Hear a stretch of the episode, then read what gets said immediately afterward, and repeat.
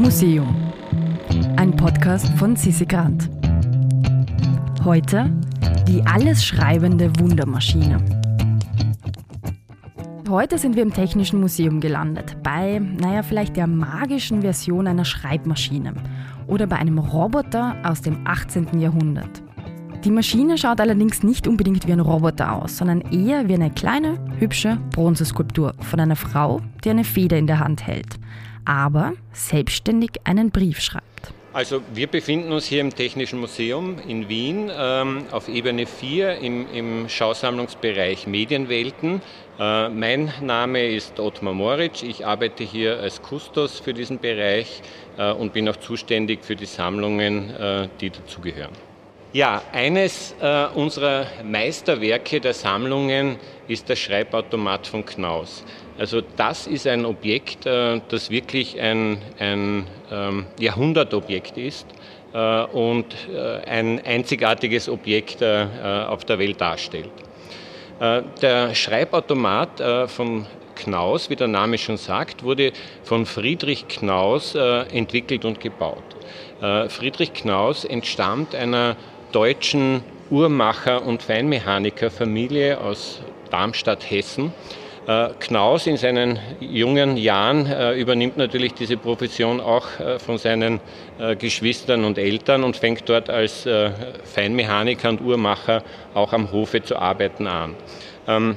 Da hat Knaus, Friedrich Knaus, seine, ähm, wenn man so will, seine Lehrjahre in der Feinmechanikerkunst absolviert. Äh, kurz darauf, äh, ab den 50er Jahren, äh, beschäftigt er sich mit einem anderen Thema dieser Automaten, nämlich mit Schreibautomaten. Äh, sein Ziel war es, einen Automaten zu bauen, der selbsttätig äh, schreiben kann. Das wär, war zu dieser Zeit, man muss sich das vor Augen halten, wir befinden uns im äh, 18. Jahrhundert, äh, wirklich eine Pionierleistung auch in der Automatenbautechnik. Es gibt weltweit zwar einige Musikautomaten, Spielautomaten, aber da war eigentlich ein Ort weltweiter Wettbewerb da, wer kann die besten, größten und innovativsten Automaten bauen. Äh, das war natürlich nicht nur fürs Renommee, sondern die äh, einzelnen Mechaniker und auch Friedrich Knaus erwarteten sich natürlich dann auch repräsentative Stellungen bei Hofe, weil nur wer die besten Automaten bauen konnte, konnte natürlich auch mit den besten Anstellungen und Titeln und sonstigen Privilegien rechnen. 1753 äh, baut er seinen ersten Schreibautomaten noch äh, in ähm, Darmstadt äh, der dem französischen König Ludwig XV.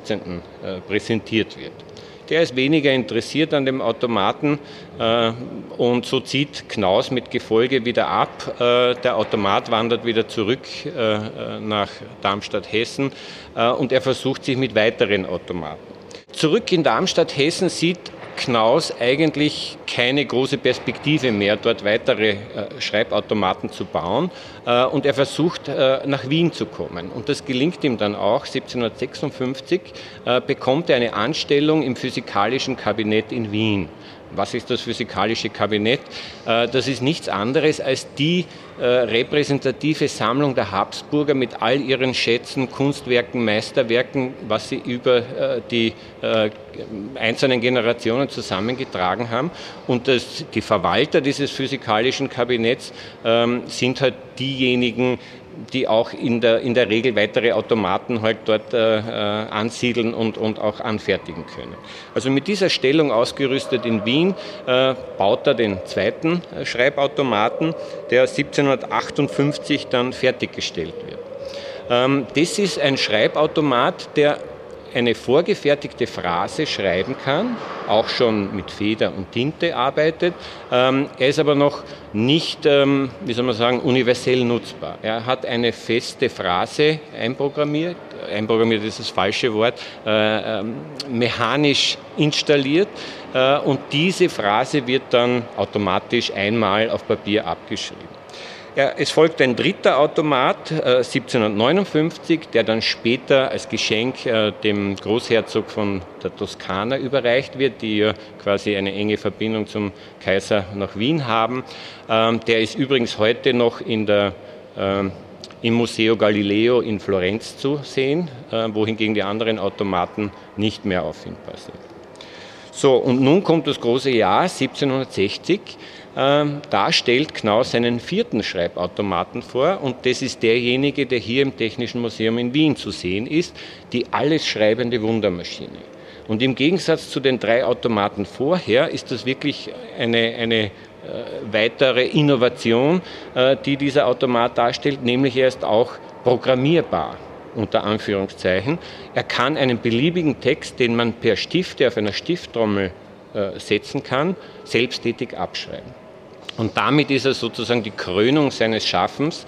Dieser Automat wird 1760 Kaiser Franz I. und Maria Theresia dann präsentiert äh, und vorgestellt ähm, und gilt als Meisterwerk der Feinmechanik äh, bis heute.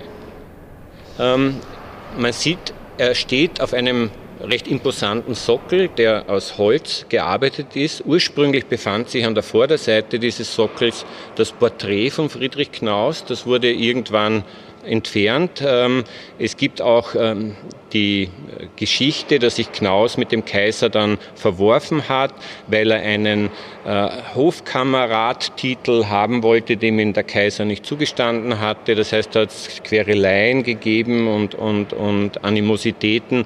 Vielleicht ist auch im Zuge dessen das Porträt entfernt worden. Später dann ist er bei Maria Theresia wieder rehabilitiert worden äh, und konnte dann mit einer festen Anstellung dann äh, am Hof wieder aufwarten warten.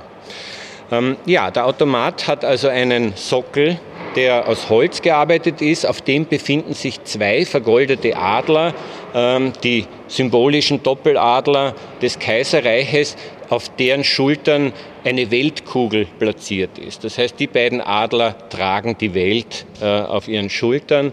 Ähm, die Weltkugel ist eine mechanische äh, Abdeckung, die sich zwiebelartig öffnen lässt. Das heißt, es gibt oben sechs äh, große Felder, die man herunterklappen kann und dahinter verbirgt sich dann eigentlich die Automatik äh, und Mechanik dieses Automaten. Und ganz oben, als an der Spitze dieses, dieses ähm, äh, Objektes, befindet sich eine allegorische Figur in der Form einer Frau, in deren Hand eine, eine Gänsefeder ruht, äh, die selbsttätig in ein Tintenfass eintauchen kann und dann äh, die Schrift selbsttätig auf das Papier schreiben kann. So, wie funktioniert dieser Automat?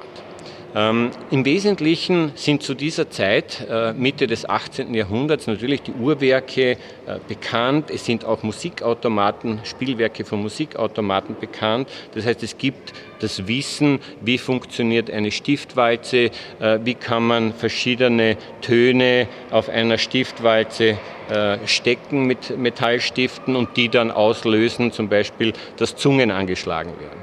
Äh, mit diesen Vorwissen war es Knaus möglich, einen Automaten zu konstruieren, der einerseits die Feinmechanik äh, beinhaltet, dass Bewegungen einer Feder in Form von Kurvenscheiben abgebildet werden können, die diese Bewegung des Schreibens nachahmen.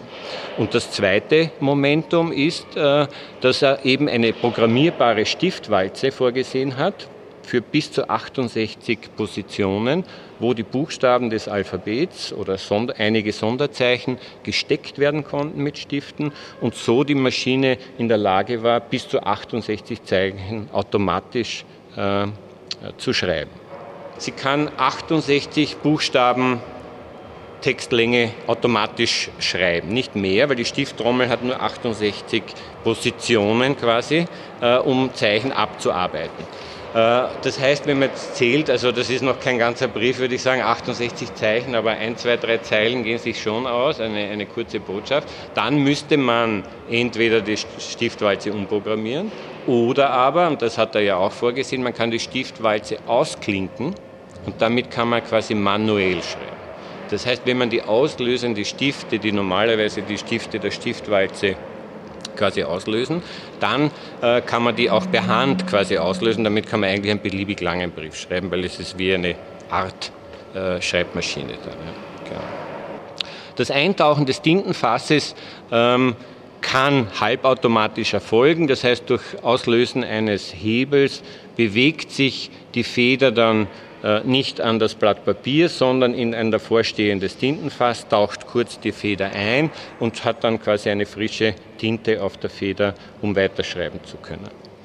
Ähm, wie wird der angetrieben? Also der Antrieb ist eigentlich eine große, eine große äh, Stahlfeder, die man aufziehen muss. Das ist auch ein bekanntes äh, Antriebswerk äh, für Uhren und andere Mechaniken. Das heißt, es muss mit einem großen Schraubenschlüssel die Feder gespannt werden und dann hat der Automat genügend Kraft quasi gespeichert, um die Arbeiten automatisch vollführen zu können. Darüber hinaus haben wir auch in, im, im, in der Bibliothek des Technischen Museums auch äh, eine der ersten Publikationen, die zu diesem Schreibautomaten erschienen sind, äh, nämlich 1780 in der Librari-Sammlung des, des, Museums befindet sich das Buch äh, von Pater Marianus, der eine Huldigung äh, geschrieben hat auf das Lebenswerk von Friedrich Knaus. Und dort werden sehr ausführlich alle Automaten von Knaus äh, beschrieben, behandelt und auch andere Erfindungen und Maschinen, die er entwickelt hat oder sich zumindest überlegt hat, äh, vorgestellt. Natürlich ist das eine Huldigung von Knaus, aber wir haben dadurch gelernt, wie diese Maschinen wirklich konstruiert waren, wie sie aufgebaut waren, weil wir sind, haben ja im Wesentlichen nur diese beiden hier überlebt. Also hier die alles schreibende Wundermaschine und ein äh, Schreibautomat in äh, Florenz. Eine alles schreibende Wundermaschine also. Beschränkt auf 68 Zeichen. Wer mehr Informationen und Überraschungen rund um Themen zur Kunst und Kultur haben möchte, meldet sich am besten für unseren Newsletter an auf immuseum.at. Im Museum ist ein Podcast des Produktionsbüros Sissi Grant. Musik von Petra Schrenzer. Artwork von Nuschka Wolf.